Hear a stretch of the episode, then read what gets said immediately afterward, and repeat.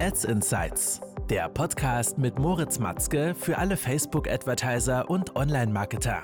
Erfahre die besten Strategien, Tipps und Experteninterviews, um deine Social-Media-Kampagnen noch besser zu machen. So, willkommen zu einer neuen Folge. Mein Name ist Moritz und heute geht es darum, wie du deinen Warenkorbwert in deinem Online-Shop als E-Commerce-Brand steigern kannst und welche Vorteile die das bietet, wenn du deinen Warenkorbwert erhöhst, also dein Average Order Value. Ähm, hier wird gerade über mir gebohrt. Ich hoffe also, das hört man jetzt hier nicht zwischen zwischendrin. Aber ich würde sagen, legen wir direkt mal los. Und zu Beginn sollten wir nochmal die Frage beantworten, warum sollte man überhaupt versuchen, den Warenkorbwert zu erhöhen als Ziel bei der Optimierung deiner Performance-Marketing-Kampagnen oder der, den Resultaten, die aus deinen Performance-Marketing-Kampagnen entstehen.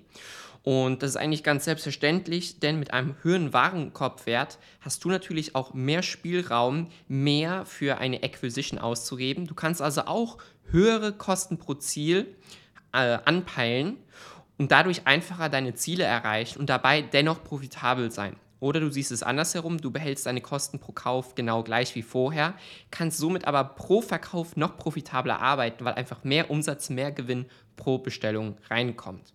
Wenn du also jetzt zum Beispiel ein Produktportfolio hast mit verschiedenen Produkten, welche du anbietest, kannst du natürlich schon automatisch deinen Warenkorbwert erhöhen, indem du zum Beispiel Bundles anbietest. Sets, Bundles, wie du sie auch immer nennen möchtest. Und dort kannst du auswählen zwischen dynamischen und statischen Sets. Ja, das heißt, beim dynamischen kann sich der Nutzer selber dieses Set zum Beispiel zusammenstellen, die Produkte selber auswählen. Bei einem statischen ist es ein fertiges Set, wo man das Set nur noch in den Warenkorb hinzufügen muss. Und wir haben halt schon oft in Tests gesehen, wo wir dann den Nutzer, den Traffic direkt auf diese Sets verlinkt haben, dass dort die Performance dann deutlich besser war, weil natürlich auch diese Average Order Value dementsprechend deutlich höher war.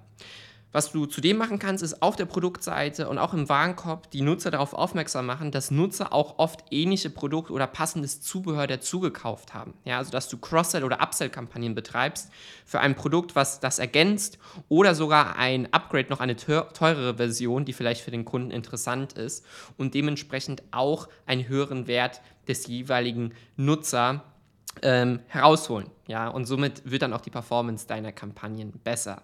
Ich würde dir also sehr empfehlen, einmal ein festes Bundle zu probieren und sowie ein dynamisches Bundle und dir dort auch andere Zahlen anzuschauen, wie ist dort die Absprungsrate, wie ist dort jeweils die Conversion Rate und dann wirst du sehen können, dass du mit den zwei Tipps alleine schon eigentlich dein Average Order Value, also deinen durchschnittlichen Warenkorbwert, Stück für Stück weiter optimieren kannst.